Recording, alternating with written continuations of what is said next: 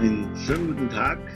Ich äh, begrüße heute und darauf freue ich mich sehr in diesem Podcast von der International Coach Federation die äh, zwei Doktoren, eine sehr ehrenwerte Runde heute. Wir haben heute Dr. Noni Höfner und Dr. Charlotte Cordes äh, in unserem Podcast zum Thema provokative Therapie.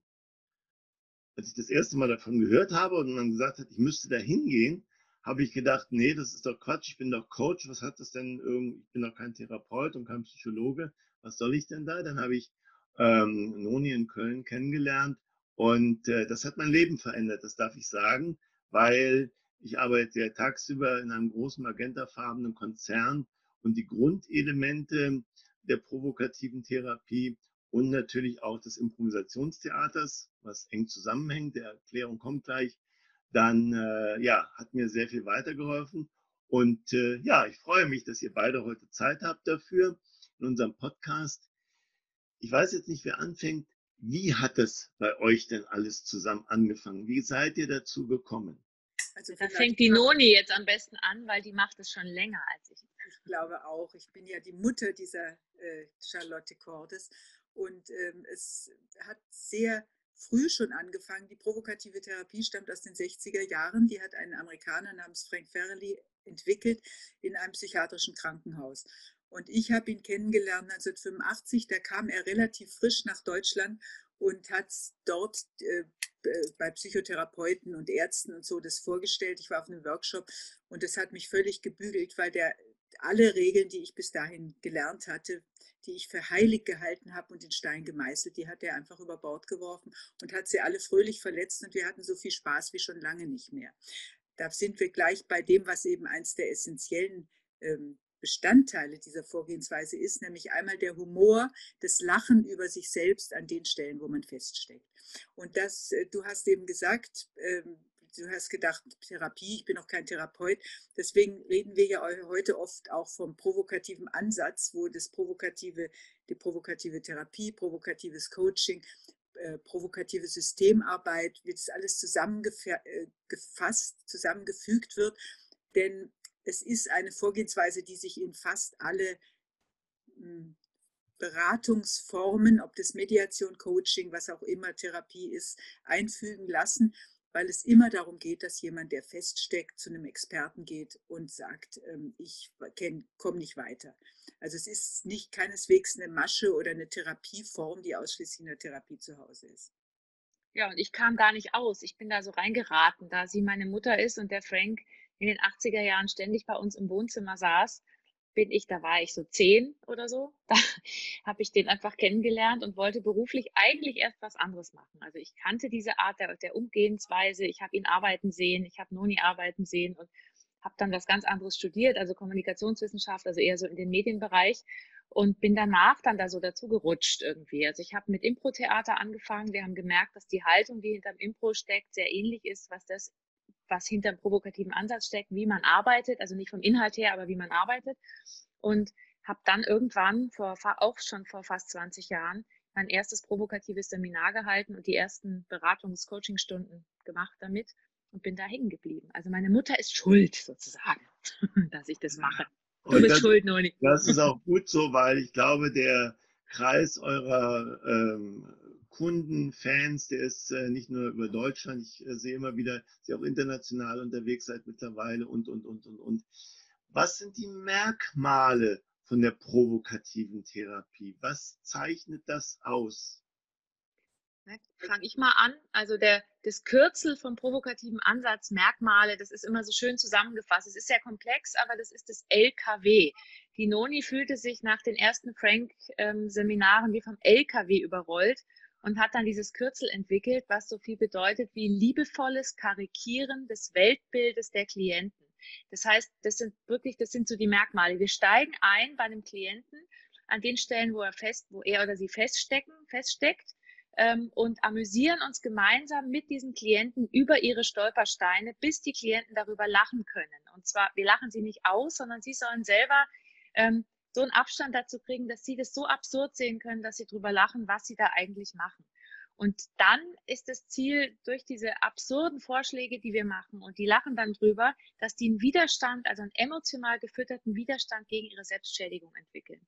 Und die Basis dafür ist das L, das ist dieses Liebevolle. Das heißt nicht, dass wir die Klienten heiraten oder lieben müssen, sondern dass wir ihnen zutrauen, dass sie aus ihren eigenen Sackgassen da wieder rauskommen. Das ist ein unglaubliches Wohlwollen, was nonverbal da drin steckt. Nonverbal sind wir wohlwollend, trauen denen alles zu und verbal werden wir unverschämt. Das heißt, wir provozieren, wir provokare heißt hervorholen. Wir holen die dunkelsten, finstersten Gedanken, die Klienten schon über ihre Stolpersteine haben könnten oder wo wir denken, sie könnten sie schon gehabt haben oder drüber denken, hervor, machen die noch größer und versuchen, dass die dann drüber lachen können. Und das ist eigentlich das Ziel und das ist unglaublich, geht unglaublich ähm, ins Eingemachte und erzeugt gleichzeitig eine Leichtigkeit und oft relativ schnell lang anhaltende Verhaltensänderungen, was immer wieder, mich überrascht immer wieder. Ich finde es nach wie vor sehr faszinierend. Also was äh, sicher sich von vielen anderen Verfahren unterscheidet, ist, ist der, die, die, die Bedeutung, die der Humor in dieser Vorgehensweise hat. Humor heißt, ich kann relativieren, ich kann was von außen sehen und Klienten, die feststecken und alle, die irgendwo hinkommen, stecken fest, sonst würden sie nicht zum Experten gehen und Zeit und Geld investieren. Wenn man feststeckt, sieht man nur noch schwarz-weiß und keine Grautöne. Und wir versuchen, dieses Schwarz-Weiß eben noch schwärzer und noch weißer zu machen, bis der Klient selber merkt, wie absurd es ist, was er da denkt. Lachen ist, ist der Königsweg dahin und führt eben zur Entspannung und zur Möglichkeit, andere Denk-, Fühl- und Verhaltensweisen zu entwickeln, die eben, es öffnet die Tür. Ich stecke nicht mehr fest, wenn ich mal über mich selber gelacht habe. Kann jeder sich selber überlegen, wenn er irgendwas hat in seinem, wenn er einen Partner hat oder eine Partnerin und da immer wieder über die gleichen Blödheiten sich aufregt, der schon wieder, die schon wieder.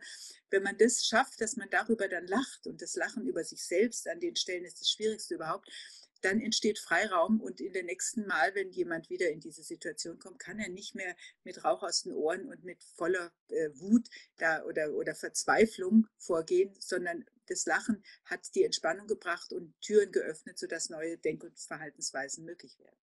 Und das Wichtigste wirklich, das kann man nicht oft genug betonen, es wird oft gedacht, wenn man provokativen Ansatz oder provokative Therapie hört, das ist was Aggressives. Das ist es überhaupt nicht. Es ist ein unglaublich wohlwollendes Tool klingt fast schon zu technisch. Es ist ein, man hat eine ganz wohlwollende Haltung und ist wirklich nur verbal unverschämt. Und dadurch nehmen es einem die Klienten auch nicht übel, sondern im Gegenteil, es hilft ihnen unglaublich, sich aufzurichten und sich gegen ihre eigenen Stolpersteine zu richten und was zu verändern. Und das muss man wirklich betonen, weil das dieses, es ist nicht ätzend, es ist nicht zynisch, es ist nicht aggressiv, überhaupt nicht. Dann hat man es falsch verstanden, dann ist es nicht das, was wir machen. Wo sind, also wir haben ja viele Bereiche äh, der Stolpersteine, die man als Mensch haben kann. Das ist Beruf, das ist Trauer, das ist Beziehung, äh, Kindheit, Altwerden, Mann sein, Frau sein. Habt ihr Schwerpunkte, wo ihr sagt, da bietet sich das optimal an oder sagt ihr, das kann man viel anwenden? Was sind die extremen Fälle, die ihr bearbeitet habt? Also unserer Erfahrung nach liegen Kontraindikationen nicht im, in der Symptomatik, wenn man so will, oder in dem, wo ein Klient feststeckt oder ob ein Mann ist oder eine Frau, dass man sagt, ja, ist besonders geeignet für das und das, sondern es, die, die Kontraindikationen liegen ausschließlich im Anwender. Das heißt, wenn ich selber zum Beispiel im selben Problem feststecke wie der Klient, dann wird mir nichts Relativierendes einfallen, dann kann ich auch nicht provokativ werden. Dann ist es einfach, das ist mir zu dicht auf der Nase. Ich kann es nicht mehr fokussieren. Und genauso, wenn das Problem zu weit weg ist. Also wenn ich, wenn ich gar nicht weiß, worüber redet der eigentlich, dann fällt mir auch nichts Provokatives ein. Das sind zwei wichtige Kontraindikationen. Ein weiteres ist natürlich, wenn ich zum Beispiel eine bestimmte Haltung habe dem Klienten gegenüber. Das heißt, ich denke, ich muss ihn schonen. Ich habe eine Beißhemmung. Ich darf solche Sachen nicht sagen, weil die arme Socke ja dermaßen empfindlich und verletzlich ist. Und meine Erfahrung ist, die Klienten sind nicht aus Meißner Porzellan, die, die verhalten eine ganze Menge aus. Im Gegenteil, wenn man sie so ein bisschen kräftiger angeht, dann kriegen sie die Botschaft, hier hält mich jemand für stärker als ich mich selber. Also das ist eine sehr gute Implikation, die drin ist. Ähm, und die, die weitere Kontraindikation ist, wenn ich einen Klienten nicht leiden kann. Also auf keinen Fall, was sehr leicht passieren kann, wenn man das nur mal so ganz oberflächlich anguckt, dann denkt einer, oh, ich habe da einen in der, im Coaching oder in der Therapie, der geht mir schon seit Wochen auf den Wecker, dem haue ich jetzt mal so richtig eine zwischen die Hörner. Auf gar keinen Fall. Also die Empathie, die absolute, bedingungslose, uneingeschränkte Wertschätzung ist die Voraussetzung. Sonst wird es ja. richtig bösartig. Und also man L, kann wirklich. Liebevolle. Ja, das L, genau. Das heißt, wie gesagt, nicht lieben und ich möchte ihn heiraten, sondern ich traue dem Klienten zu oder der Klientin, dass sie da rauskommen selber. Das kann man wirklich, wir, wir betonen das auch in jedem Seminar tausendmal, weil es eben leicht missverstanden wird. Und dieser Drahtseilakt zwischen, ich bin nonverbal ganz wohlwollend und verbal werde ich unverschämt, ist gerade für Neulinge, die es zum ersten Mal ausprobieren, nicht ganz einfach manchmal. Vor allem, ähm, wir sind ja auch, wir haben viele Therapeuten und Coaches und Mediatoren in den Fortbildungen und man hat ja, jeder hat so gelernt, hat bestimmte Sachen gelernt, die ja auch vollkommen okay sind. Deswegen möchte ich auch noch dazu sagen, man kann das mit allem mischen. Also wenn, wenn jetzt jemand Lust hat, provokativ zu werden und hat vielleicht mal einen Vortrag oder ein Seminar bei uns besucht und sagt, oh, ich würde jetzt gerne mal loslegen, aber ich traue mich nicht sofort eine Stunde lang provokativ zu werden, das muss auch keiner. Man kann wirklich das mit allen sonstigen Sachen, die man macht, kombinieren. Und wenn einem dann mal eine provokative Idee kommt, ich sage immer, nehmt am Anfang euren Lieblingsklienten, da ist das da, da ist das Wohlwollen da, macht das, was ihr immer macht. Und wenn euch ein provokatives Bild oder eine Idee kommt in dieser Stunde, dann sagt es. Und wenn ihr euch nicht traut, es selber zu sagen, weil ihr Angst habt, die Klienten denken, ihr habt sie nicht mehr alle, wenn ihr plötzlich sowas macht, dann sagt, ja, wir haben da so zwei Verrückte aus München kennengelernt, die würden jetzt Folgendes sagen. Und dann sagt ihr es einfach. Und wenn die Klienten dann sagen, sag mal, geht's noch? Dann könnt ihr sagen, ja, ich habe, ich würde es auch nicht sagen. Aber damit liegt es auf dem Tisch und dann, das macht Spaß. Ich kann euch versprechen, wenn ihr da Lust drauf habt und ihr merkt, da kommt eine Reaktion, dann wird es automatisch mehr. Das ich kann vielleicht Erfahrung. zum Abschluss noch was sagen, äh, ein Beispiel bringen. Ich mache ja auch seit über 40 Jahren Paarberatung und auch Kabarett zum Thema die Kunst der Ehezerrüttung. Das ist pure Provokation. Und was da bei den Paarberatungen eben sehr, sehr oft passiert ist, dass die Frau ihren Mann zu mir in die Praxis schleift, denn Frauen haben ja einen starken Anspruch, dass die Männer wirklich noch viel besser sein sollen, als sie sind. Und sagt zu, sagt zu mir quasi, ähm, setzt den irgendwo in, in den Stuhl, der da ist, und sagt, reparieren Sie das da. Und dann ist normalerweise, sagt man ja, ich, aber der ist doch ganz nett und der sieht doch ganz gut aus und überlegen Sie doch mal, Frau Meier, der war doch, den haben Sie doch mal geliebt und so, also anknüpfen an die Ressourcen. Und wenn ich provokativ werde, dann gebe ich dem Klienten mehr Recht, als ihm lieb ist. Ich sage also zu ihr, der ist ja grauenvoll. Wo haben Sie denn den aufgegabelt? Was hat Ihre Mutter gesagt, als Sie den nach Hause gebracht haben? Solche Sachen. Und je mehr ich übertreibe, und manchmal muss man sagen, muss man wirklich gewaltig übertreiben, bis der Klient Widerstand leistet, aber je mehr ich übertreibe, umso eher kommt irgendwann der Punkt, wo sie sagt, nee, nee, nee, also Moment mal, so schlimm ist er nicht. Und das ist genau der Mechanismus, der da drin steckt. Wir sind schlimmer als die schlimmsten Klient, die Gedanken des Klienten und dadurch geht der in die andere Richtung, nämlich wir sind Advokaten des Teufels, Advocatus Diaboli, und der geht in die positive Richtung. Und dann fängt sie plötzlich an, mir zu erzählen, was der Kerl alles kann. Und das ist um Klassen nachhaltiger und sitzt viel mehr, als wenn ich sage, der ist, der ist doch toll. Denn wenn ich das sage, dann sagt, denkt sie ja, die hat mich noch nicht verstanden und schaufelt immer noch mehr Negatives rein. Und genauso geht es mit Einzelklienten auch. Wenn ich sage, sie können das, sie schaffen das, dann versucht der Klient mir zu beweisen, dass er es eben nicht kann. Wenn ich aber sage, sie sind viel zu alt, zu doof, zu blond und zu fett, um sich noch zu verändern, dann fängt der Klient an, wirklich eine realistische Sicht auf sich zu kriegen und zu sagen und sich zu verteidigen und zu sagen, ich kann was. Also er geht mental in die Richtung, in, das, in seine Ressourcen. Also das ist im Grunde das Gerüst dieser Vorgehensweise. Und dann sage ich auch noch einen Satz zum Impro dazu, weil ich spiele selber auch seit über 20 Jahren Impro-Theater in unterschiedlichsten Konstellationen. Im Moment spielen wir so Formate, dass wir mit Lebensgeschichten des Publikums spielen. Da passt es meine provokative Vorarbeit oder Interviewtätigkeit auch ganz gut. Ähm, ähm, da ist, da sind wirklich, da sind auch dieselben Mechanismen dahinter. Also wir hangeln uns beim Provokativen Satz für Satz weiter beim Klienten. Wir haben vorher keine wirkliche Zielvereinbarung. Wir machen auch den Sack am Ende nicht zu. Kann man alles machen, wenn man sich wohler fühlt. Wir machen es nicht, weil wir gemerkt haben, das nimmt die Wirkung. Ähm, also die Klienten kommen wieder von, von ihrem Bauchgefühl, was wir getriggert haben, wieder in den Kopf. Und damit wird es wieder ein bisschen reduziert, die Wirkung. Ist unsere Erfahrung. Ist nicht wir sind jetzt keine Missionare und sagen, es geht nicht, es geht nur so. Aber das ist auch was. Also wir hangeln uns Satz für Satz weiter. Wir gucken wirklich alle Antennen auf Empfang, sind wir beim Klienten und spielen mit den Angeboten, die da kommen. Und zwar wirklich Schritt für Schritt. Wir haben keine Hypothese am Anfang, wo wir hinwollen. Wir haben auch kein Ziel. Ziel findet der Klient, ähm, sondern wir, wir gucken wirklich, was im Moment passiert. Und das ist, da kann man ganz toll reagieren, wenn man da wirklich hinschaut. Das können wir alles, haben wir nur durch unsere viele Planung oft verlernt. Ähm, dann merkt man diese ganzen nonverbalen Signale und Reaktionen beim Klienten, wenn man das so macht. Und ich finde das großartig. Also mir macht das wahnsinnig Spaß und ich weiß manchmal selber nicht, was ich als nächstes sage und die Klienten auch nicht. Und am Schluss kommt dann, oh, das war ja der Hammer, das hat mich so durcheinandergewirbelt und ich weiß manchmal gar nicht mehr, was ich gesagt habe. Ich bin so da ja. immer. Ja. das ist echt super, Meine, ich liebe es. Es ist wirklich genial. Ich äh, darf die Methode auch schon seit ein paar Jahren äh, lernen und üben und alles. Äh, jetzt macht ihr das seit 20 Jahren, habe ich verstanden. Wunderbar. Seit 35. Äh, 35. ich, ich mache seit 20, Noni seit 35. Seit 35 Jahren. Äh, jetzt würde ich das gerne mal äh, dann zusammen addieren. Wo seid ihr in 55 ähm, Jahren? Oder äh, wie geht es weiter? Ihr habt jetzt gerade äh, die Corona-Krise, habt ihr virtualisiert, das äh, wirkt überall. Ich, ich bin teilweise dabei, höre davon. Aber wo geht es hin? Was, was wird es sein? Wird es äh, Steintafeln geben, wo ihr das raufzementiert? Äh, wird es äh, irgendwelche Denkmäler geben von euch oder wird man ein Hall of Fame machen müssen? Was wird man brauchen? Natürlich. Um euer, euer, Unbedingt. Äh, eure Arbeit demnächst ähm, sozusagen ja ähm, weiter begleiten zu können von dem, was ihr heute macht. Wo steht ihr in 10, 15 Jahren? Also ich Wenn finde, wir das wüssten. Ja, wahrscheinlich bin ich längst gestorben, aber die, ähm, die, was du da gesagt hast, ist, äh, ist, das wird es in Stein gemeißelt und so. Das ist kein, keine Masche und keine Technik, was wir da machen, sondern das ist eine Geisteshaltung. Und wenn man die verinnerlicht hat, wird es ungeheuer einfach so vorzugehen. Wir, wir, äh, es ist sehr prozessorientiert im Hier und Jetzt und es ist sehr lösungs- und zielorientiert. Nur Ziel und Lösung findet der Klient. Und wo wir in zehn Jahren wissen, das weiß ich nicht. Ich weiß nicht mal, wo ich morgen bin.